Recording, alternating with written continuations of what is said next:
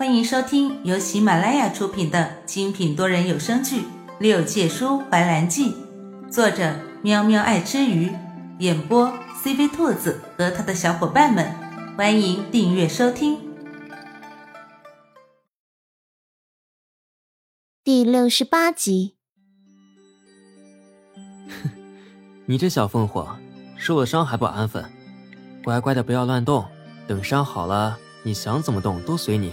兰叔许是沉醉在这声音里，果然很乖的没有动。后来的日子里，等他能化成人形的时候，已经是一个月后了。兰叔能化成人形那天，洞外阳光明媚，微风和煦。他站在洞口，打量着自己待了一个月的地方是什么样子。四周山峦叠嶂，青树耸立，满树杏花娇艳欲滴。散发出淡淡的清香。兰叔从小就喜欢花，但是没有特别钟爱的一种。直到后来遇见那如月光一样皎洁的月灵花，溪流潺潺，鸟语花香，唯独不见的是那个每天都会给他换药的人。兰叔心底有些失落，又有些期待，期待那个人看见自己人形的样子，会不会很惊讶？失落的是，那个人已经两天没有来过了。会不会是看他伤好了，就让他自生自灭了？这个想法一蹦出来，兰叔就摇了摇脑袋。不，他不会是这样的人。想通之后，他就心情愉悦地站在阳光下，伸展着腰肢，享受阳光的洗礼，把身上多日来的霉气都晒了个干净。在床上躺了一个月，浑身骨头酥软的要命。看着这犹如世外桃源的山谷，他想起了琼山的禁锢。如果可以，他好想就这样一辈子待在这里。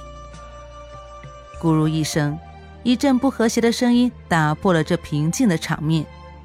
之前化为原体的时候还不觉得会饿，如今恢复人形，肚子居然开始抗议。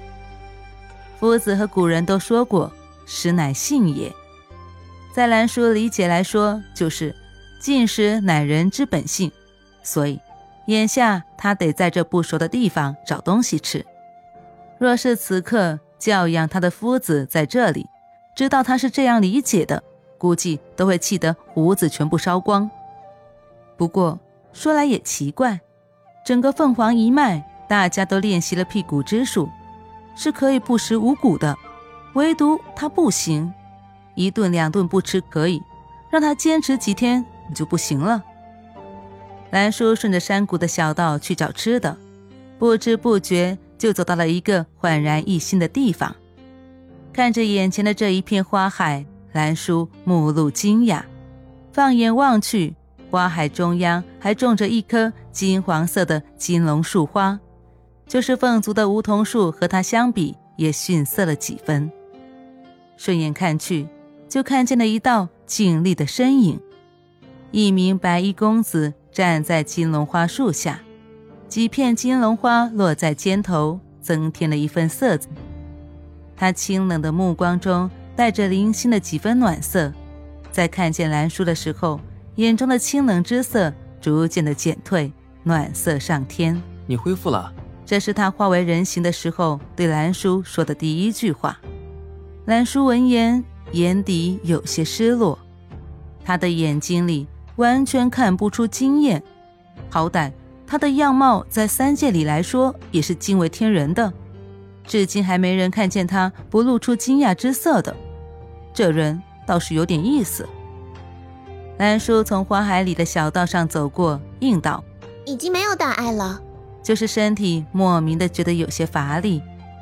对于他连日来的照料，兰叔真诚的向他躬身鞠了个礼致谢。小仙多谢神君的救命之恩。无忧风轻云淡的承了兰叔的礼，微微笑道：“唤我无忧吧，不知姑娘如何称呼？”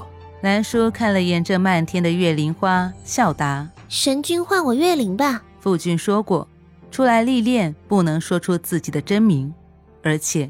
在兰叔的记忆里，他似乎从未见过无忧，但是他却听过无忧的大名，上古龙神无忧，常年居住在无忧山谷，避世已久，鲜少有人见过他出现。兰叔也不敢相信，自己的一次历练，居然可以遇见这位大神，而且他似乎和颜怀上神也有不小的渊源。想到上清宫里那位上神，兰叔的脸上莫名的泛起红晕。无忧并不知道他在想什么，但是可以看出。兰叔此时已经在出神了，见他视线放在月灵花上，无忧淡雅的声音将兰叔的思绪扯了回来。说来也巧，这花也叫月灵花，是很巧，也许这就叫做缘分吧。兰叔莞尔一笑，视线放在无忧身后那株金龙花树上。这株金龙花树灵气凝聚，本就不是凡品，能动用神力来蕴养。看得出来，无忧神君对他的看重。只是无忧神君的伤可好了？兰叔陡然问出这个问题，无忧也着实一惊，因为他从来没在兰叔面前表示过自己也受过伤的举动。无忧问出心中的疑问：“哈，月灵，你怎么知道本君受了伤？”兰叔指了指他身旁的金龙花树：“那，因为他啊。”他发现这株金龙花树上的灵力在不断的流失，色泽也在不断的变得暗淡。唯一的可能就是无忧也受了伤，只有金龙花树上的灵力可以辅助他疗伤。因为他神力受损，所以金龙花树也连着受到了牵连。兰叔简单的解释，让无忧明白到底是哪里让他暴露了。无忧神君转身看了眼身旁的树，随后赞赏的看了兰叔一眼。没想到你的观察能力还不错。兰叔毫不谦虚的点了点头。多谢神君夸奖。之后的日子里，兰叔一直待在无忧谷养伤。长久的相处，兰叔发现无忧和他有很多一样的爱好：焚香煮茶、弹琴吹箫。无忧的琴声和他的人一样。温暖亲和。闲暇之余，无忧还教兰叔下棋。对于无忧为什么会出现在苍穹之境的事情，无忧告诉他：“我当时夜观星象，发现那里红光漫天，隐隐感觉不对，才决定前去一看。”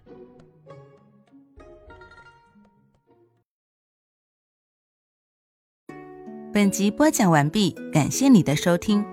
如果你想尽快听到下一集，或者直接畅听到底，可以点击本专辑的详情页，有完结版链接入口哦。